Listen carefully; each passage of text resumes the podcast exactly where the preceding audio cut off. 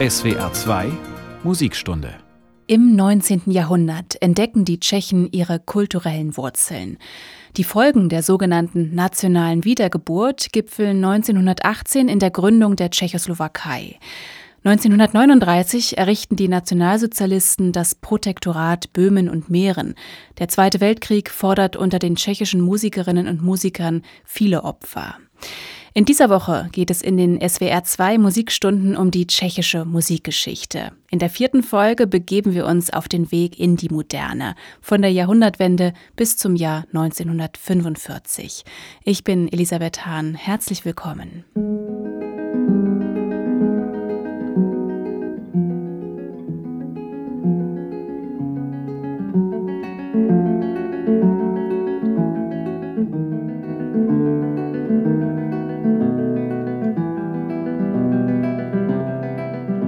Was haben der Schriftsteller Martin Suter, der Schauspieler Morgan Freeman und der Komponist Leos Janacek gemeinsam?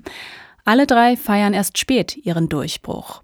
1916 ist Janacek 62 Jahre alt und erlebt endlich die Anerkennung, für die er jahrzehntelang geschuftet hat. Die Aufführung der Oper Jenufa in Prag wird ein durchschlagender Erfolg.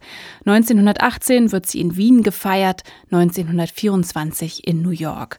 Und auch die Gründung der Tschechoslowakei beflügelt den Patrioten Janacek. Wir sind das Herz Europas, appelliert er 1926 in seiner Londoner Rede. Dieses Herz muss in Europa zu spüren sein. Doch der Weg zur Gründung der Tschechoslowakei ist steinig, ebenso wie der Lebensweg des Komponisten. Als ausgebildeter Lehrer gründet Janacek 1881 eine Orgelschule. In Brünn ist er eine anerkannte Persönlichkeit. Doch als Komponist hat er wenig Erfolg. Seine Oper Jenufa wird zu diesem Zeitpunkt noch in Prag abgelehnt. Janacek ist am Boden zerstört. Auch privat läuft es nicht gut. Janacek ist ein schwieriger Mensch, seine Ehefrau ist unglücklich, ihr Selbstmordversuch scheitert. 1903 verliert das Ehepaar auch das zweite Kind. In dieser düsteren Zeit schreibt Janacek einen Klavierzyklus. Der Titel Auf verwachsenem Pfade. Das Maß der dabei erlebten Leiden ist größer, als Worte zu sagen vermögen, erklärt der Komponist. Musik als Selbsttherapie? Wahrscheinlich. In zehn Klavierstücken werden gemeinsame Erinnerungen an die Kinder beschworen und die eigene Trauer zum Ausdruck gebracht.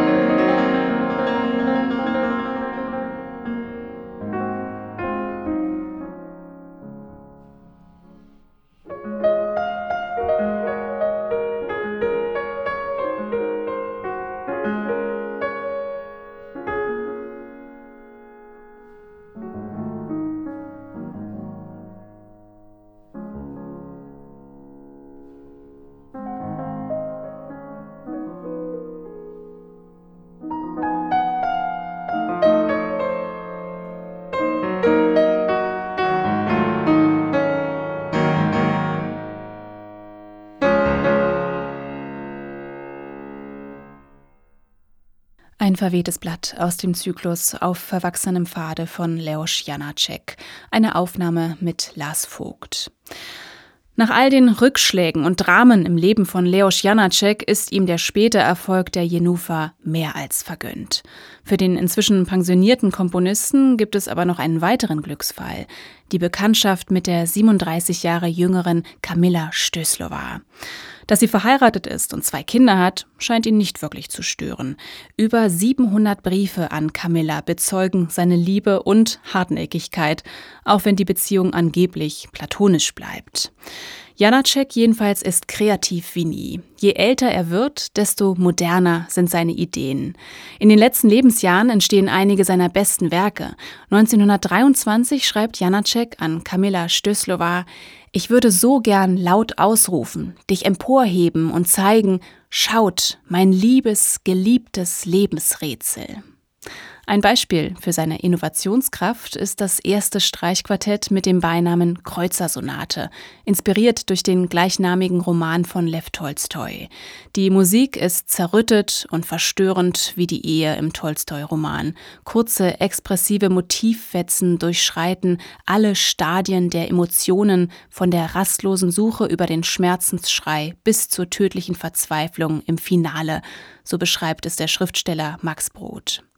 Die Kreuzersonate von Janacek ist ein Schlüsselwerk des modernen Streichquartetts.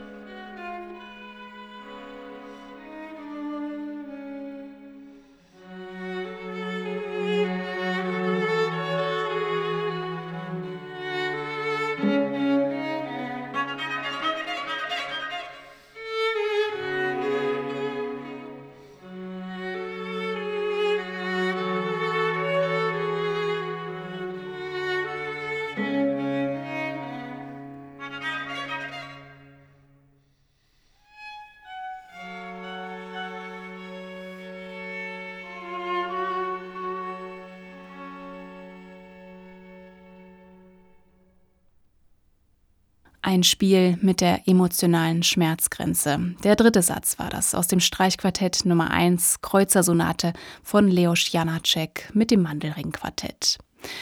Nicht nur in seinen beiden Streichquartetten sucht Janacek nach einer wahrhaftigen Musiksprache und nach neuen Formen des Ausdrucks.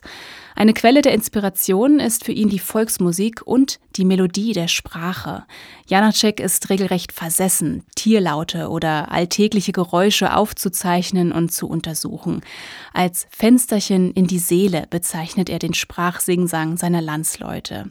Die Sprachmelodien zeigen uns einen blöden oder einen verständigen Menschen, schreibt er 1905. Und weiter, die Kunst bei dramatischen Kompositionen ist es, eine Melodie zu schreiben, bei der wie durch ein Wunder sofort ein menschliches Wesen in einer bestimmten Lebensphase erscheint. Ausdruck dieses neuartigen Umgangs mit der Sprache sind auch seine Opern. Und auch auf diesem Gebiet wird er in den 1920er Jahren produktiver denn je. Gleich vier bedeutende Opern entstehen in dieser Zeit. Katja Kabanova, Das schlaue Füchslein, Die Sache Makropoulos und aus einem Totenhaus. Letztere schreibt Janacek in seinem Todesjahr 1928. Mit der Textgrundlage von Dostojewski geht der Komponist völlig frei um. Eine wirkliche Handlung gibt es nicht, vielmehr werden wie in filmischen Sequenzen die Lebensberichte der Gefangenen vorgestellt.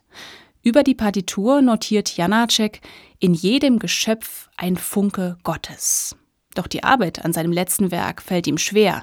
Es scheint mir, als ob ich in ihr stufenweise tiefer und tiefer schreite, bis auf den Grund der elendsten Leute der Menschheit. Und es schreitet sich schwer, klagt er in einem Brief an Kamilla Stößlova. Zur Überarbeitung seiner letzten Oper kommt Janacek nicht mehr.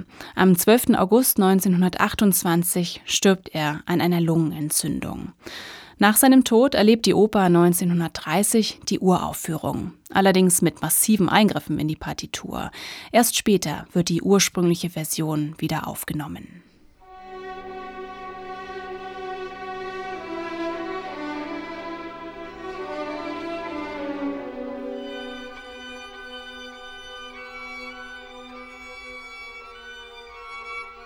Alieja, Niki,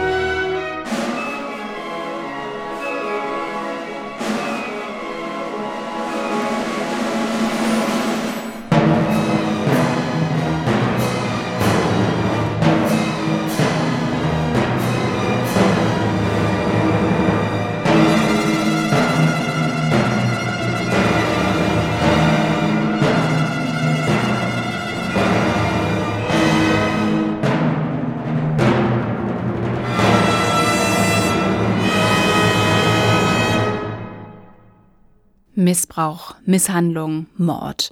Von diesen Abgründen des menschlichen Elends erzählt die Oper Aus einem Totenhaus von Leos Janacek. Das war das Ende des ersten Aktes in einer Aufnahme mit Charles Mackerras und den Wiener Philharmonikern. Tod und Trauer, damit macht auch ein anderer tschechischer Komponist persönliche Erfahrung. Josef Suk, ein Komponist, der noch immer im Schatten von Leos Janacek steht. Seine zweite Sinfonie mit dem Beinamen Asrael ist sein bekanntestes Werk. Asrael ist der Todesengel in der islamischen Mythologie. Ursprünglich schreibt Suk diese Sinfonie in Andenken an seinen verstorbenen Lehrer und Schwiegervater Antonin Dvořák. Doch mitten in der Arbeit stirbt auch Ottilie, Suks Ehefrau und Tochter von Dvořák. Die Asrael-Sinfonie wird 1907 im Prager Nationaltheater uraufgeführt. Sie ist ein überwältigendes Werk der Spätromantik und aufkeimenden Moderne. 1874 wird Josef Suk im böhmischen Krzeczowice geboren. Er wird Meisterschüler von Antonin Dvořák und noch während des Studiums gründet Zuck mit Kollegen das böhmische Streichquartett, mit dem er durch ganz Europa tourt. Erstaunlich, dass er neben seinem vollen Terminkalender noch genügend Zeit zum Komponieren findet. Zumal er im Laufe seines Lebens die Musiksprache stetig weiterentwickelt, auf der Suche nach einem immer komplexeren und subjektiveren Stil. Nach seiner bahnbrechenden Asrael-Sinfonie schreibt er drei weitere sinfonische Dichtungen. Ein Sommermärchen, Lebensreife und Epilog. Dieses sinfonische Triptychon beeindruckt durch seine überwältigende und emotionale Wucht und spätromantische Klangfülle. Die Uraufführung von Zrani, der Lebensreife, fällt in eine politisch bedeutsame Zeit. Am 30. Oktober 1918, nur zwei Tage nach der Gründung der Tschechoslowakischen Republik, leitet Václav Tallich die Tschechische Philharmonie. Er küsst dabei im Angesicht des Publikums die Partitur und bezeichnet das Werk als zweites Mein Vaterland. Ein größeres Kompliment könnte ein tschechischer Komponist wohl kaum bekommen. Eine weitere Auszeichnung ist die besondere Leidenschaft, die Kirill Petrenko, der Chef der Berliner Philharmoniker, in die internationale Wiederentdeckung von Josef Suk steckt. Zum Beispiel mit einer Aufnahme der Lebensreife mit dem Orchester der Komischen Oper Berlin.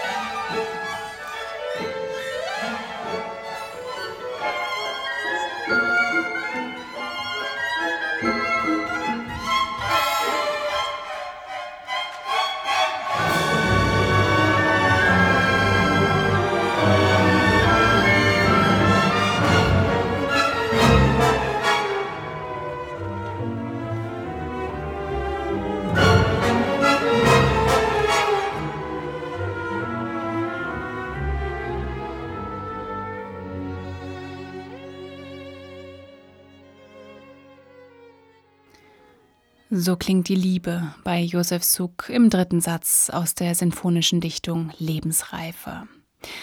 Dass tschechische Musik mehr als die Moldau zu bieten hat, das möchte ich Ihnen in dieser Woche in den SWR2 Musikstunden beweisen, mit einem Überblick über die tschechische Musikgeschichte. Mein Name ist Elisabeth Hahn. Josef Suk ist nicht nur ein bedeutender Komponist und Geiger, nicht zu verwechseln übrigens mit seinem gleichnamigen Enkel, Josef Suk Senior ist auch ein Lehrer. Zu seinen Schülern gehören Bohuslav Martinu oder Jaroslav Ježek. Ein ebenso erfolgreicher Lehrer dieser Zeit ist Vítieslav Novak. Er ist vier Jahre älter als Suk und ebenfalls Schüler von Antonin Dvořák.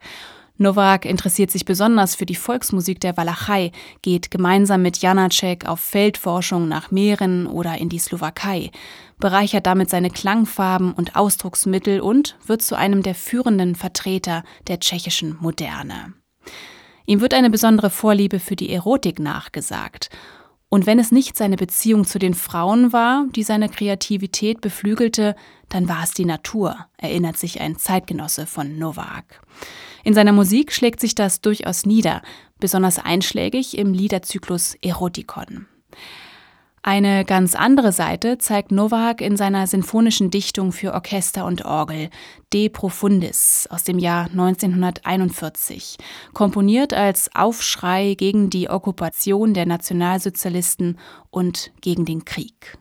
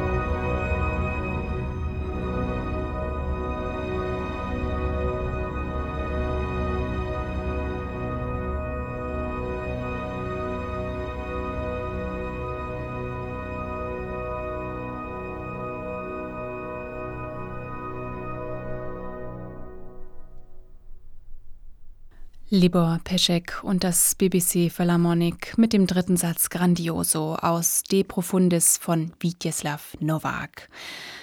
Der wohl bedeutendste Schüler von Nowak ist zugleich einer der experimentierfreudigsten Komponisten des 20. Jahrhunderts, Alois Haber, ein Komponist mit außerordentlich feinen Ohren. Als Pionier der Mikrointervallkomposition sprengt Haber die tonale und ästhetische Vorstellungskraft der europäischen Kunstmusik.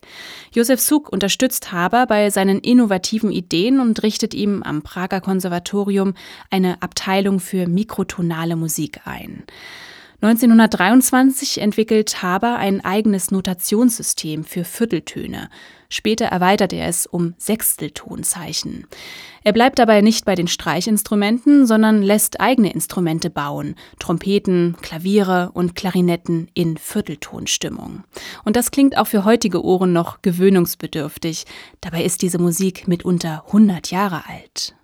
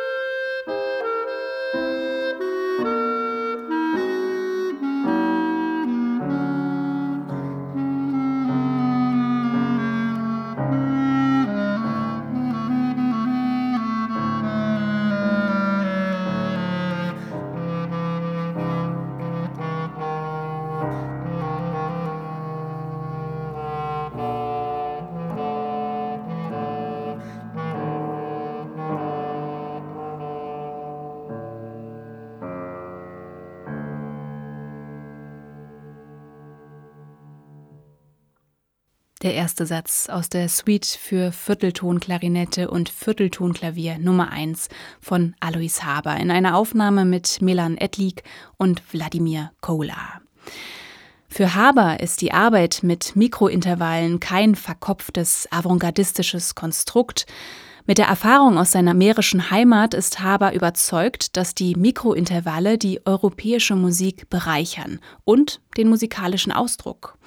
Am 17. Mai 1931 wird in München die erste und bisher einzige Vierteltonoper uraufgeführt, mit Hermann Scherchen am Pult des Münchner Theaters am Gärtnerplatz. Die Oper Matka, also die Mutter von Alois Haber, verbindet mährische Volksmusik mit mikrotonaler Kompositionssprache. Und sie präsentiert eine starke Protagonistin, die für die eigenen Rechte und die ihrer Kinder kämpft.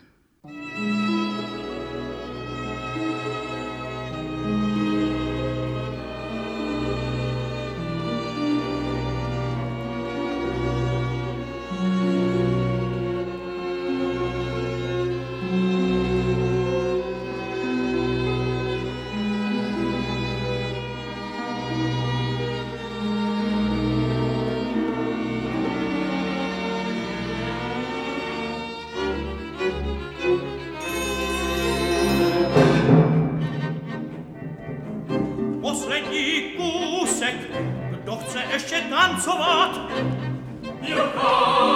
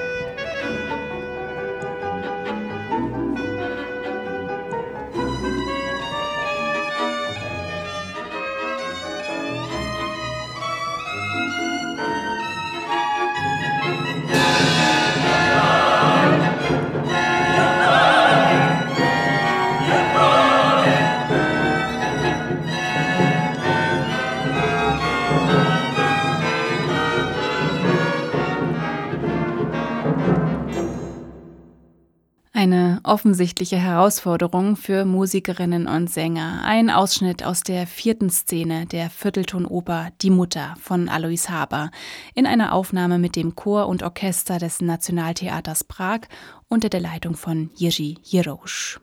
Übrigens, Alois Haber komponiert nicht nur mikrotonal. Der weitaus größere Teil seines Schaffens bis zu seinem Tod 1973 ist im Halbtonsystem notiert. Mit seinen künstlerischen Ansichten ist Haber später den Nationalsozialisten und den Kommunisten ein Dorn im Auge. Einer, der sich besonders für die Musik von Haber einsetzt, ist Erwin Schulhoff. Am Vierteltonklavier propagiert er seine musikalischen Ideen. Als Künstler ist Schulhoff ein echtes Allround-Talent und ein Lebemann. Er propagiert Suff und Ekstase, pendelt zwischen Prag, Paris, Köln, Dresden, Leipzig und saugt wie ein Schwamm die musikalischen Strömungen der 20er Jahre auf. Impressionismus, Expressionismus, Dadaismus und natürlich den Jazz. 1930 bringt er im Berliner Rundfunk seine Hot-Sonate für Altsaxophon und Klavier zur Uraufführung.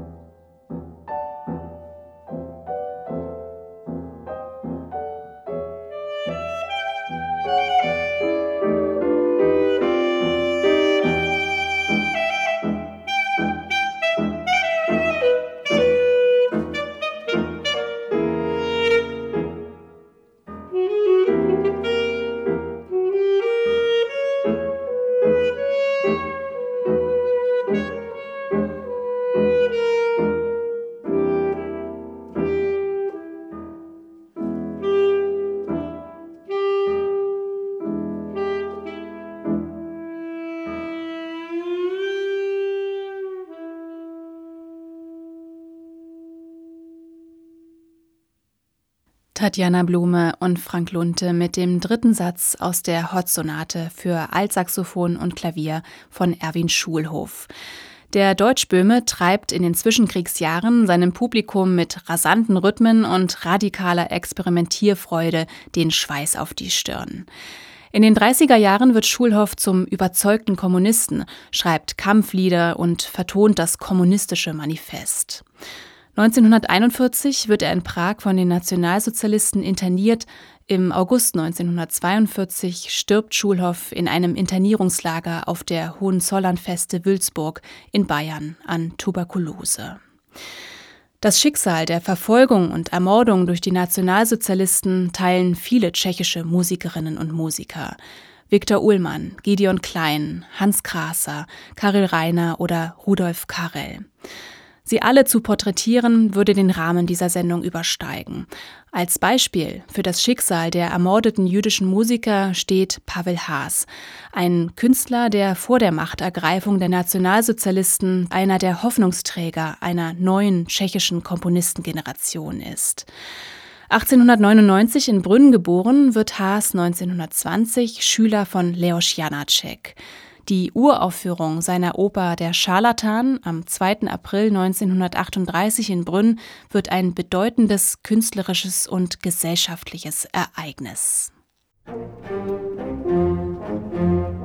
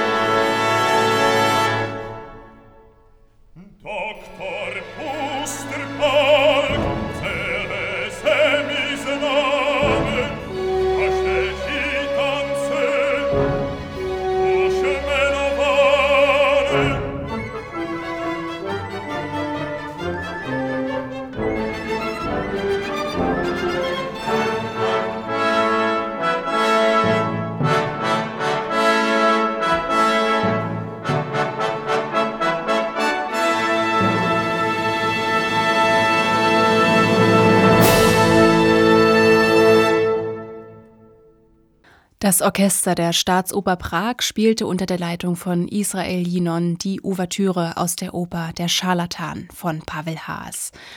Nur wenige Monate nach der umjubelten Premiere wird das Stück abgesetzt. Wegen seiner jüdischen Wurzeln wird Haas aus der musikalischen Öffentlichkeit verbannt.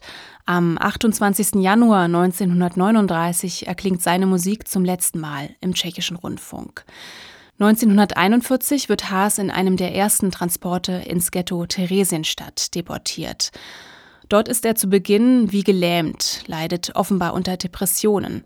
Dann fängt er an zu komponieren und wird neben Viktor Ullmann zum produktivsten Komponisten in Theresienstadt. Er schreibt Lieder und Chöre und eine Studie für Streichorchester. 1944 wird sie in Theresienstadt uraufgeführt. Der Anlass ist zynisch. Für den Propagandafilm Der Führer schenkt den Juden eine Stadt wird ein sorgloses, blühendes Kulturleben vorgegaukelt. Der Dirigent Karel Anscher steht am Pult des in Theresienstadt gegründeten Streichorchesters. Viktor Ullmann schreibt nach einer Aufführung, im Ganzen zeigt sie die Hand eines Musikers, der weiß, was er will und es auch kann.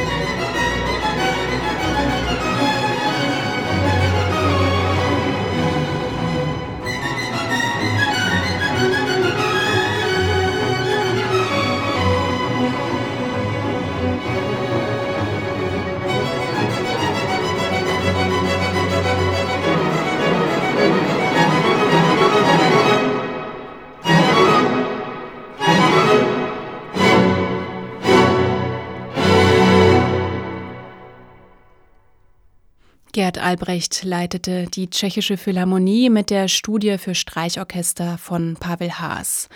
Im Oktober 1944 wird Haas gemeinsam mit anderen Künstlern aus Theresienstadt nach Auschwitz deportiert und dort ermordet.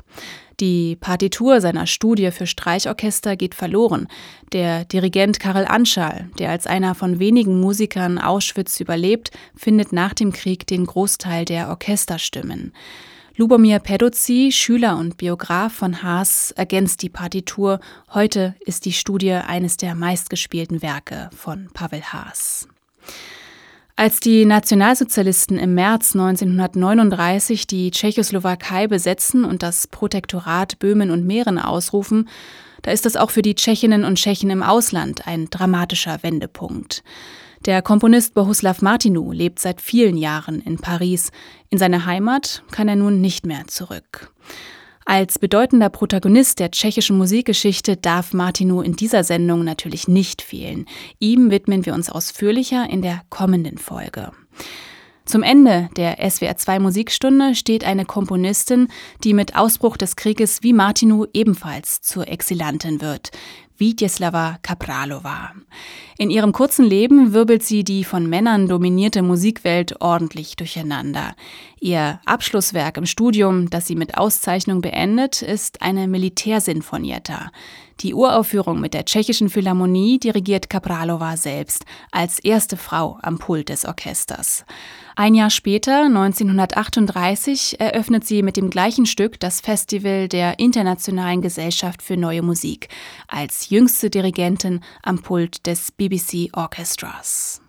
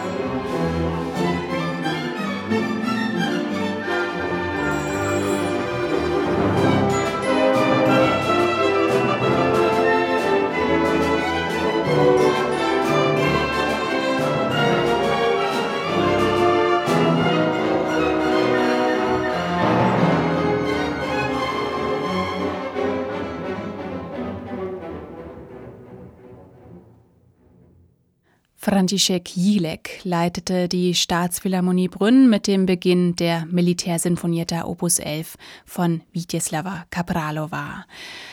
Mit einem Stipendium geht die frisch gebackene Absolventin von Prag nach Paris und trifft dort auf Bohuslav Martinu.